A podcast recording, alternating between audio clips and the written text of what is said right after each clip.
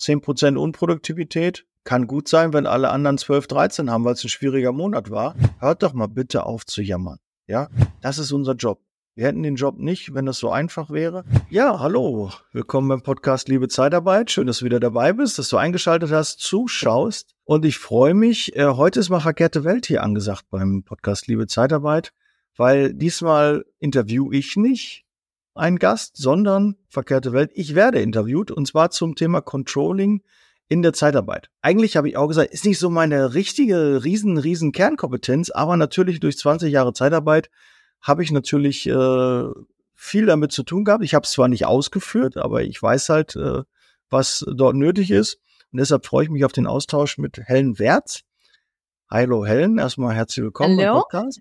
Ja, danke. Ich bin Helen, genau. Ich studiere zurzeit ähm, im Master Finance, Accounting and Taxation und bin da über ein paar Umwege auf die Zeitarbeitsbranche gestoßen und da ein bisschen hängen geblieben, weil es ja wirklich, gerade was dieses ganze Finanzielle angeht, eine sehr besondere Branche ist. Da schreibe ich jetzt gerade meine Masterarbeit im Schwerpunkt Controlling in der Zeitarbeit und cool. interview für unterschiedlichste Menschen, Stakeholder, die irgendwie was mit äh, dieser Branche zu tun haben. Und da habe ich unter anderem dich, Daniel, über LinkedIn angeschrieben. Genau. Mhm. Hast mich gefunden. Okay, aber was, was ja. hast du gesucht? Was hast du für Suchbegriffe eingegeben? Weißt du das noch? Oder? Zeitarbeit habe ich erstmal eingegeben und da bist du schon ziemlich weit oben angekommen. Genau. Okay, gut. Das funktioniert schon mal ein bisschen SEO-Optimierung und äh, das klappt dann auch bei LinkedIn, dass sie das hinkriegen. Sehr, sehr schön. Ja, Helen, dann lass uns mal langsam, also ich habe die Fragen eigentlich im Vorfeld zugeschickt bekommen. Ich habe drüber geguckt und habe dann gesehen, oh, das sind aber viele Fragen und habe dann gedacht, ich lasse mich überraschen, so wie immer, Podcast, unvorbereitet. Ich habe grob gelesen, was es ist, aber ich habe mir keine Fragen hier aufgeschrieben oder keine Antworten aufgeschrieben.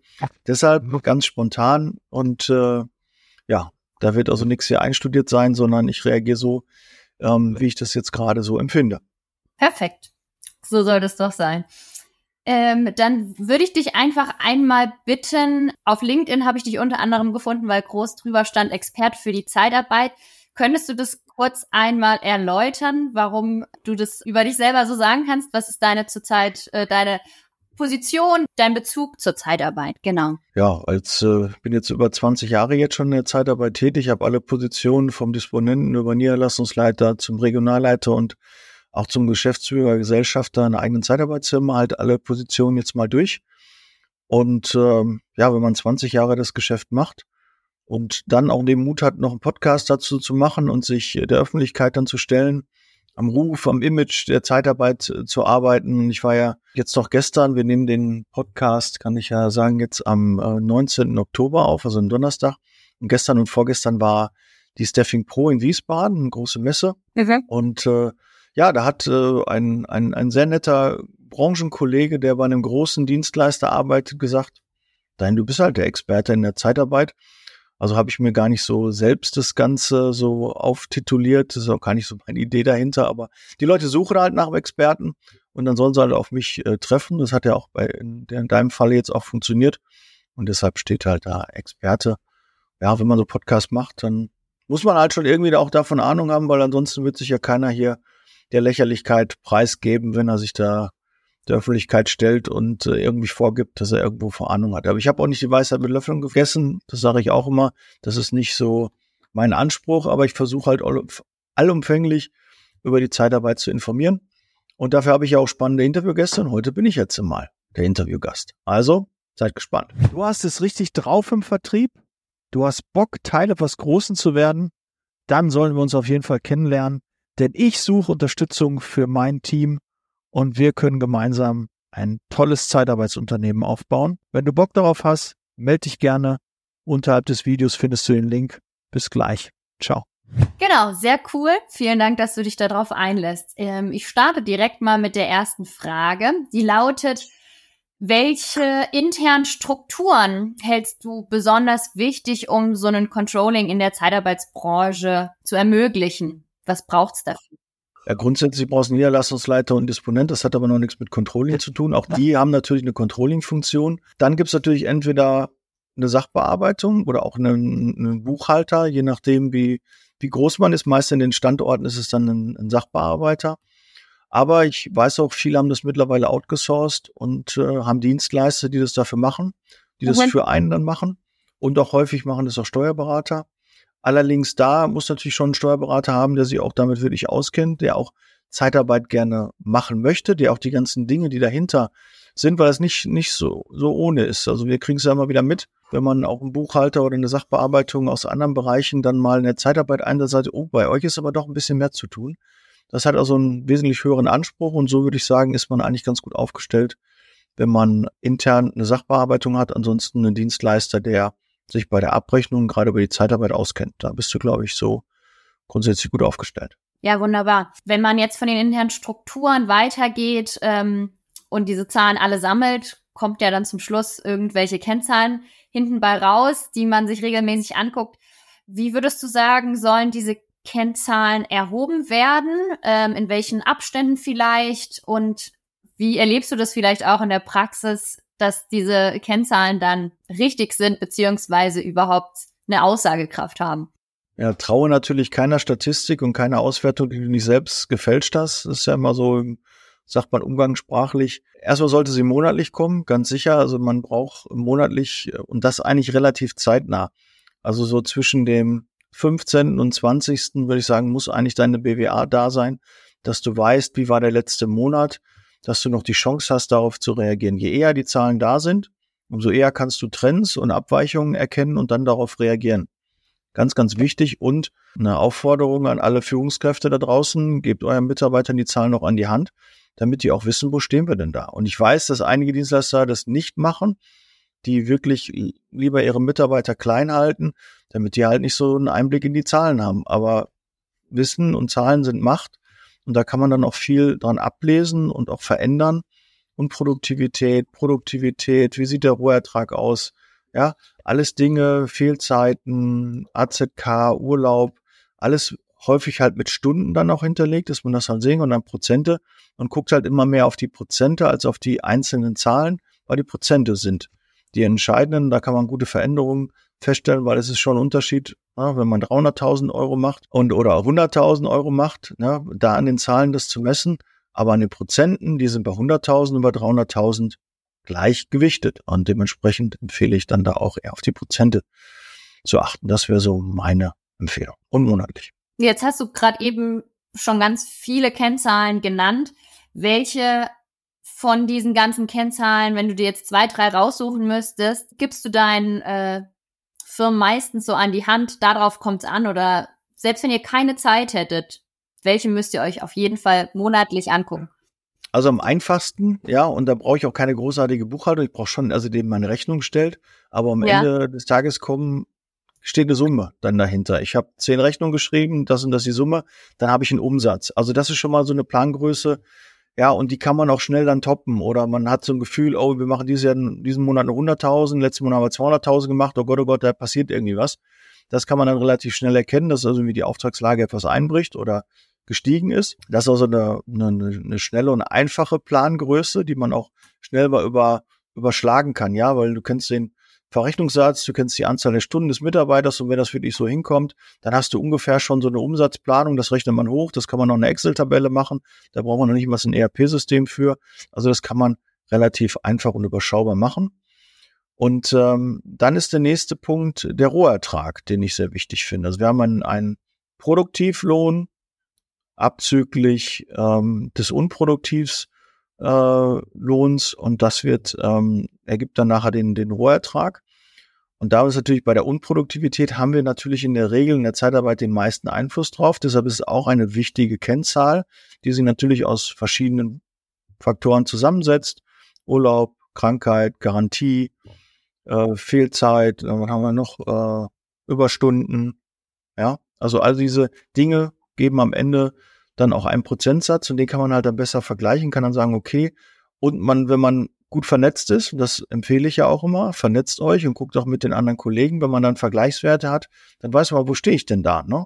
Haben zehn Prozent Unproduktivität, kann gut sein, wenn alle anderen 12, 13 haben, weil es ein schwieriger Monat war. Aber wenn du zehn Prozent hast und alle anderen haben fünf oder sechs, dann weißt du auch, oh, da habe ich noch ein bisschen Luft nach oben. Ja, und gerade das um Produktivität kann man ja nicht immer 100 Prozent beeinflussen, aber es ist schon möglich, auch diesen Prozentsatz zu reduzieren. Und das ist ja das, was dann am Ende dann auch den Rohertrag dann auch ausgibt. Und äh, der Rohertrag liegt je nachdem, das ist auch Unterschied, kann ja auch keine richtigen Zahlen dann nennen, weil es äh, hängt davon ab, in welchem, welcher Branche bist du ja, tätig, bist du mehr im gewerblich-technischen, da ist der Rohertrag wahrscheinlich etwas kleiner. Dann geht er eher Richtung 20 Prozent. Und wenn du in der Pflege bist oder im kaufmännischen oder im hochqualifizierten Bereich, dann würde ich sagen, geht er eher Richtung 30 und sollte auch in die Richtung gehen, weil ja. natürlich du auch ähm, dann weniger Mitarbeiter dann davon gewinnst und du musst natürlich dann auch gucken, dass am Ende des Tages auch, ja, auch das Geld, wir sind ja ein Wirtschaftsunternehmen, wir müssen wirtschaftlich arbeiten. Ja. Darum äh, kann man halt eher bei den niedrigen Qualifikationen, da geht es eher ein bisschen, ja. das ist nicht böse gemeint, auf Masse, also mehrere Anzahl an Mitarbeitern als äh, das vielleicht im hochqualifizierten Bereich ist, dann können dann vielleicht auch sieben, acht Ingenieure schon ein schönes Ergebnis zaubern. Auf jeden Fall. Wenn wir jetzt von den Zahlen ein bisschen weg äh, und eher an eine Ganzjahresplanung oder auch generell Instrumente, wie man dann aus den Zahlen was äh, rausziehen kann. Welche Controlling-Instrumente nutzt denn die Zeitarbeit oder sollte sie vielleicht nutzen? Ja, da gibt's ja verschiedene Softwareanbieter, ERP-Softwareanbieter, der Marktführer ist, ist dabei Swoof, dann gibt's HR4U, dann gibt's Agil, äh, Time, Time Job, äh, gibt es äh, Atina, gibt's, also um einige zu nennen. Alle, die ich jetzt vielleicht vergessen habe, nicht böse gemeint, aber es gibt auf jeden Fall eine Menge da draußen und die haben in der Regel auch ein Analy Analyse-Tool. Bei Swoof heißt das so bei Swoof Analytics und da kann man dann reinschauen und dann kriegt man auch gute Auswertungen da, aber es ist halt immer wichtig, dass die Daten auch gepflegt sind und auch echt. Und das ist ähnlich wie beim Bewerbermanagement. Auch da, wenn du nicht aufschreibst, wie viel hast du eingestellt, wie viel Vorstellungsgespräche hast du gemacht, wie viel hast du nicht erreicht, wie viel hast du generell überhaupt in, in, in der im Bewerbungsprozess gehabt, dann kannst du dich halt auch nicht verbessern. Dann bist du so im Blindflug unterwegs. Dann machst du Maßnahmen und so ein Bauchgefühl, ja, war diesen Monat besser oder schlechter. Aber wenn du es nicht richtig mit Zahlen messen kannst, und deshalb ist Controlling extrem wichtig. Guck dir deine Zahlen an und erkenne Unterschiede, erkenne Trends, damit du rechtzeitig auch reagieren kannst und nicht überrascht bist, wenn dann am Ende des Monats auf einmal kein Geld überbleibt. Und das sind so, so Learnings, die man halt mit der Zeit dann so mitbekommt. Und war, war das so die Richtung, in die du gefragt hast? Also in den ERP-Software gibt's in der Regel Analyse-Tools, die sind teilweise kostenlos, teilweise sind es Module, die du extra dazu kaufen musst aber so ein reines Analysetool ist, ist mir nicht bekannt, was äh, losgelöst von der Software ist. Die meisten ERP-Softwarehersteller haben so ein, so ein Auswertungstool ähm, mit dabei und ist integriert und dann kann man dann auch, ja, wie so ein Ampelsystem dann auch seine, seine Kennzahlen dann auch sehen. So eine Software ist natürlich ein Instrument, das kann aber natürlich sehr viel, wo man dann trotzdem raussuchen muss, was, was einem viel bringt. Sie sagt, oder du sagst jetzt gerade schon Ampelsystem. Würdest du das empfehlen, so als Instrument, damit man direkt sieht, wenn es rot wird, der Faktor geht, ist viel zu niedrig oder irgendwie sowas? Ja, und es müsste halt angepasst werden, ne? Was für den einen oder anderen äh, rot ist, ist für den nächsten vielleicht noch orange und ja. vielleicht für den nächsten Dienstleister. Ja, wenn es zum Beispiel zu der Pflege geht, ne, wo die auf einmal sagen, ja 1,5, ne, äh, ich glaube, das ist bei allen rot, ne, wenn, wenn, wenn so ein Faktor da ist, äh, das Planung, äh, das funktioniert nicht, aber bei anderen kann es natürlich unterschiedlich sein. Der andere sagt schon hier, pass auf, 1,75 ist bei uns schon rot, das ist schon gefährlich, das können wir gar nicht, wir machen eigentlich nur 1,8. Jetzt um den Faktor, Faktor auch kurz mal zu erklären, das ist so in der, in der Branche halt üblich. Du hast den Stundenlohn und dann nimmst du einen Faktor mal den Stundenlohn und dann hast du einen ungefähren Verrechnungssatz. Und da ist so, ja, die, äh, die aus Berlin, die Kollegen aus dem Pflegebereich, aus dem Krankenhaus, die sie ja zusammengetan haben, stellen sich vor 1,5. Ja, da muss ich nicht lange rechnen, das funktioniert nicht, das wird nicht wirtschaftlich, das ist ein Minusgeschäft. Aber so, sage ich mal, ab 1,8, je nachdem, wie groß auch der Kunde ist, ähm, empfehle ich schon, ähm, kann man dann auch Personal überlassen und in Einzelfällen kann man auch mal drunter. Aber man muss halt im Mix auch gucken, dass es passt, weil am Ende des Tages muss es allen Spaß machen, weil wir sind wir müssen wirtschaftlich arbeiten, weil ansonsten gefährden wir unsere Arbeitsplätze, die internen und auch die externen Arbeitsplätze. Und das ist unsere Aufgabe, da genau hinzugucken, dass sowas halt nicht passiert. Und deshalb ja. ist so ein Faktor schon mal eine grobe Plangröße, mit dem man arbeiten kann. Und wenn man einen Zweierfaktor hat, dann sollte schon viel schief gehen, dass man damit dann nicht auch am Ende das ein kleines Plus dann noch über hat. Sehr gut. Jetzt hast du gerade schon so ein bisschen angedeutet in den letzten Fragen, wo ähm, in diesem Controlling gewisse Problemstellen, Herausforderungen drin sind. Da zielt die nächste Frage ein bisschen hin. Mit welchen Problemen sind du im Controlling in der Zeitarbeitsbranche regelmäßig konfrontiert? Also erstmal musst du natürlich alle Stundenzettel drin haben, ansonsten kannst du halt keine echten Zahlen halt, halt liefern, wenn die Stundenzettel dir fehlen du nicht mit echten Zahlen arbeiten kannst. Du hast vielleicht einen Dienstplan oder einen Schichtplan oder siehst, wie deine Mitarbeiter ja. nochmal eingesetzt äh, werden sollten. Aber am Ende des Monats, ja, wenn der letzte Stundenzettel drin ist, dann weißt du auch genau, hat der 180 Stunden gearbeitet oder 175 gearbeitet und dann kannst du erst überhaupt die Auswertung dann auch fahren. Und äh, dann muss dann noch gebucht werden und dann Belege, was da alles so nötig ist. Und da ist halt häufig, das ist so das größte Problem immer, dass es ja eine zeitliche Frist hat. Es muss bis zu einem gewissen Punkt, bis die Löhne dann, dann müssen die alle, alle Stunden drin sein. Das ist immer eine gewisse Brisanz und äh, da ist auch immer Druck auf der, auf den Sachbearbeiter, auf der Buchhaltung. Und da muss man ja. immer ein bisschen gucken. Wenn, wenn du die Zahlen nicht hast, dann bist du halt im Blindflug unterwegs. Und da kann es manchmal länger dauern, auch Urlaubszeit, dass die Zahlen halt erst später da sind. Und wenn der Monat ja. schon rum ist, dann kannst du halt nichts mehr machen. Dann macht es halt keinen Sinn. Dann weißt du, okay, ist nicht gut gelaufen, aber ändern kann ich dann nichts mehr. Also je schneller du mit den Daten bist, desto besser, desto genauer, ja, umso besser kannst du auch ausfertigen. Und auch was mit den Stundenzettel zum Beispiel, ich will ja alles in einem Monat fakturieren. Ja, und ich möchte nicht jetzt ja. Stunden aus dem September dann auf einmal im Oktober fakturieren, weil das verwischt ja auch das Ergebnis, ja. Ich will ja einen mhm. Monat, dass der vergleichbar ist mit dem Vorjahr oder noch mit dem Vorjahr. Ähm, ich will ja gewisse Vergleiche ziehen, um zu erkennen, läuft's besser, läuft schlechter. Und da können wir jetzt nicht nur auf das Bauchgefühl überlassen, weil Zahlen lügen dann in dem Fall nicht. Da brauche ich also die richtigen Zahlen. Was ist sonst noch so eine Messgröße? Natürlich, ich muss jeden Tag des Mitarbeiters belegen, ja. Also wirklich jeder. Und dann muss ich ja gucken, entweder hat er gearbeitet und wenn er nicht gearbeitet hat, habe ich einen Urlaubsschein, hatte Überstunden abgebaut, hatte gefehlt, war der krank, krank bezahlt, krank unbezahlt, äh, Urlaub vielleicht auch unbezahlt oder irgendwas äh, fehlte einfach unentschuldigt, entschuldigt. Gibt so viele Belegungs- oder zahlt ihm Garantie, er war nicht im Einsatz, aber kriegt den Tag trotzdem bezahlt. Das musst du halt für jeden Mitarbeiter und jeden Tag dann machen, dass quasi das alle, jeder Tag belegt ist und dann kannst du erst den Lohn abschließen. Und das ist natürlich eine große Herausforderung auch für die Disposition, für den Niederlassungsleiter und auch für die Sachbearbeitung, weil dann kann sie erst den nächsten Schritt machen und dann kannst du auch erst deine Zahlen bekommen. Ja, absolut. Jetzt gibt es eine Frage, die sticht so ein bisschen heraus aus diesem äh, Finanzthema. Da geht es um die Nachhaltigkeit, weil gerade so Nachhaltigkeitsberichterstattung ja immer wichtiger wird. Da lautet die Frage, gibt es einen nachhaltigen Aspekt in der Zeitarbeitsbranche oder fällt dir vielleicht ähm, einen Bereich in der Branche ein, der Potenzial hat, nachhaltig entwickelt zu werden? Oder vielleicht kennst du auch ein paar Beispiele, wo Zeitarbeitsunternehmen schon nachhaltig agieren. Das Thema ist ja immer, wo wir, wir arbeiten natürlich normalerweise mit sehr viel Papier. Ja, das okay. ist also schon mal eine Möglichkeit, wo man das Papier einsparen kann. Also da ich sicherlich Luft äh, bei uns in, in der Branche, weil der Arbeitnehmerbelastungsvertrag in der Regel halt ausgedruckt wird, muss unterschrieben werden, dann wird er eingescannt und dann geht er dann wieder zum Kunden, wird wieder äh, gegengezeichnet. Also da gibt's natürlich Lösungen wie zum Beispiel Cofreo, die ja. äh, so eine digitale Signatur halt anbieten. Also das ist natürlich dann einmal eine Möglichkeit, um da auch nicht Papier äh, zu verursachen. natürlich auch die Lohnabrechnung. Weiß ich auch, wird bei vielen Dienstleistern weil man dann sicherstellen kann, dass es auch wirklich zugesendet wird. Mit E-Mails ist nicht immer ganz so einfach, so ein Portal, wo man abrufen kann. Das nicht immer, kriegt auch nicht jeder Mitarbeiter immer so hin. So per Post, in seiner Post dann den, den Briefumschlag dann zu bekommen mit der Gehaltsabrechnung. Das ist so die sicherste Variante. Und da kann man sicherlich auch noch mal ein bisschen Papier einsparen. Wir können beim Büro verlassen das Licht ausmachen. Das ist auch noch so eine Sache.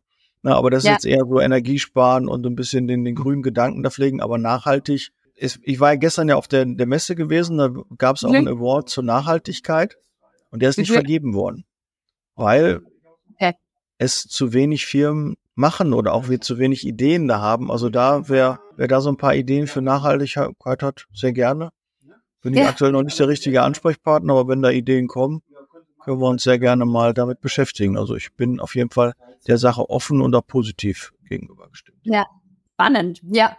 Dann geht es jetzt um das äh, Performance Measurement der Mitarbeiter, aber auch von anderen, ja, von generellen Unternehmen. Die Frage lautet, wie überprüfen äh, Mitarbeiter, Geschäftsführer in Unternehmen die Leistung des Zeitarbeitsunternehmens ihrer Mitarbeiter? Wie ist da so Ihre Erfahrung? Ja, ist ja dann unterschiedlich, je nachdem, welche, ähm, welche Funktion, also fangen, gehen wir mal so ein bisschen mhm. durch. Bei, bei einer Sachbearbeitung würde ich halt, dass, dass der Lohn stimmt, der Mitarbeiter, dass der Lohn richtig berechnet ist, dass alles beachtet wurde, Abschläge abgezogen wurden. Auch so ein, so ein häufiges äh, Beispiel, dass Abschläge nicht eingetragen worden sind. Der Mitarbeiter hat aber einen Abschlag bekommen, dementsprechend kriegt er einen hohen, höheren, ähm, höhere Auszahlung äh, beim Gehalt und hätte ihm eigentlich gar nicht zugestanden. Und äh, das natürlich, wenn das nicht vermerkt ist und der Mitarbeiter vielleicht in dem Monat oder den nächsten Monat austritt, kann es halt zu einer Überzahlung kommen. Und das ist immer doof, da fühlt man sich nicht wohl mit, da muss man ja irgendwie gegenbuchen. Das ist Fall kein schöne. Also deshalb kann man sagen, wenn, wenn das alles gut funktioniert hat, der Lohn funktioniert hat, weil wenn der Lohn nicht funktioniert, rufen die Mitarbeiter an. Und ja. im Worst Case kann es passieren, wenn der Mitarbeiter sich meldet und sagt, oh, das ist schon wieder nicht der Lohn und das ist ja eine Frechheit. Oder du hast gerade einen neuen Mitarbeiter, der eh vielleicht so eine, der so ein bisschen vorsichtig ist gegenüber der Zeitarbeit und sagt, boah, ich weiß ja noch gar nicht, was mich so richtig erwartet. Und dann kommt der, äh, bekommt er seine erste Abrechnung und die stimmt dann nicht und dann kriegt er weniger ausgezahlt, weil wir einen Fehler gemacht haben, weil die, die Sachbearbeitung oder generell in der Kommunikation, ja, weil die Sachbearbeitung ist ohne die Disposition gar nichts.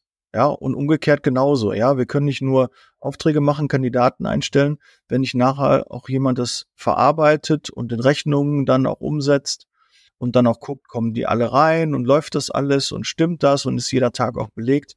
Also wir brauchen ja. uns gegenseitig. Ja, das ist, ja. Äh, aber ist nicht immer jedem bewusst. Denken wir auch, was wollen die denn wieder und die machen mir nur Arbeit.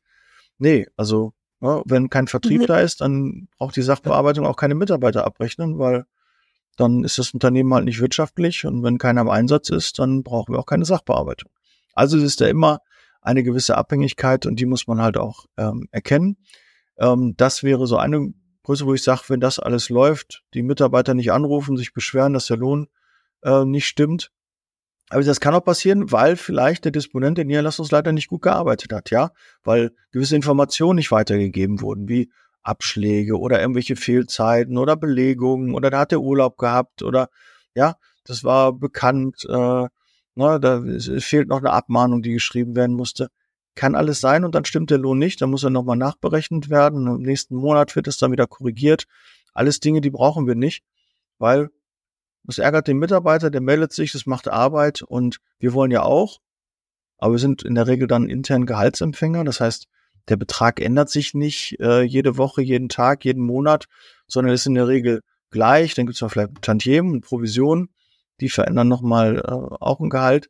Aber ansonsten ist es einmal ein Grundgehalt, ist dann gleich. Und das ist halt bei einem externen Mitarbeiter, der mit variablen Stunden, äh, teilweise Stundenlöhnen auch, der Zuschläge bekommt und und und, ist es wesentlich komplizierter und äh, auch schwieriger dann die Abrechnung da zu machen in, in einem äh, Recruiter zum Beispiel würde ich daran messen, wie viele Gespräche hat er geführt. Ja, wie waren die Gespräche, wie ist die Qualität der Gespräche, wie viel ähm, sind denn überhaupt reingekommen, wie viele ähm, sind eingeladen worden, wie viele sind zum Vorstellungsgespräch gekommen, ja, wie viele haben denn angefangen, alles so Dinge, wo ich dann ja. auch sage, okay, die Qualität auch der der Vorstellungsgespräche kann ja auch so ein Recruiter mit beeinflussen, ja.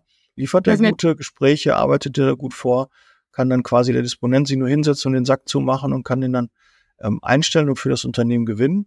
Das ist ja. halt so. Und bei dem Disponenten würde ich dann auch sagen, okay, ähm, wie sieht's mit Telefonkontakten aus? Wie viele Gespräche hat er geführt? Wie viele Aufträge hat er ja. reingeholt? Wie viele Aufträge hat er besetzt? Ja.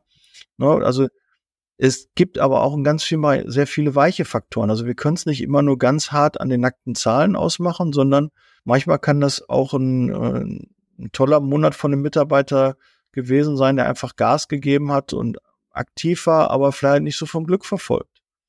Und auch da muss man dann sagen, okay, dann hat er ja nicht schlechter gearbeitet, nur weil die Zahlen nicht stimmen. Ja. Trotzdem, irgendwann kommt das und dann werden die Zahlen auch besser oder man muss ihn noch mehr unterstützen. Ja, weil die meisten sind Quereinsteiger, die haben Zeitarbeit nicht studiert, so wie ich auch. Ich kam auch in die Zeitarbeit rein und hatte davon keine Ahnung.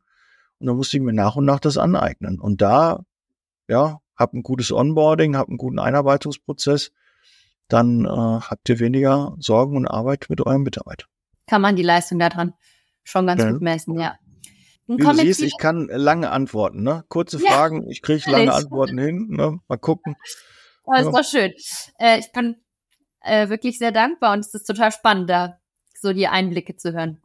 Wir kommen jetzt zu den letzten zwei Fragen, die sind so ein bisschen offener für die generelle Branche, ähm, die so ein bisschen ja einen Ausblick geben sollen. Die erste Frage davon sind ist ähm, ja, welches sind Ihrer Meinung nach, deiner Meinung nach, die spezifischen Herausforderungen, denen sich die Branche derzeit stellen muss? Das bekommst du so mit.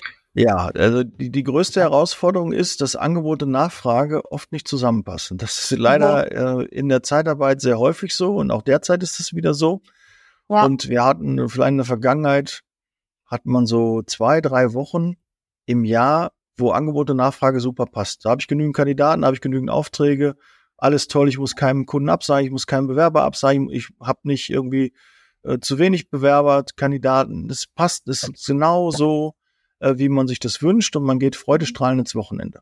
Aber wir haben bekanntlich 52 Wochen und wenn zwei, drei Wochen davon irgendwie äh, gut sind in der Regel, dann sind die anderen äh, Wochen halt dementsprechend schwieriger. Das heißt, entweder habe ich zu wenig Aufträge ja. oder ich habe zu wenig Bewerber.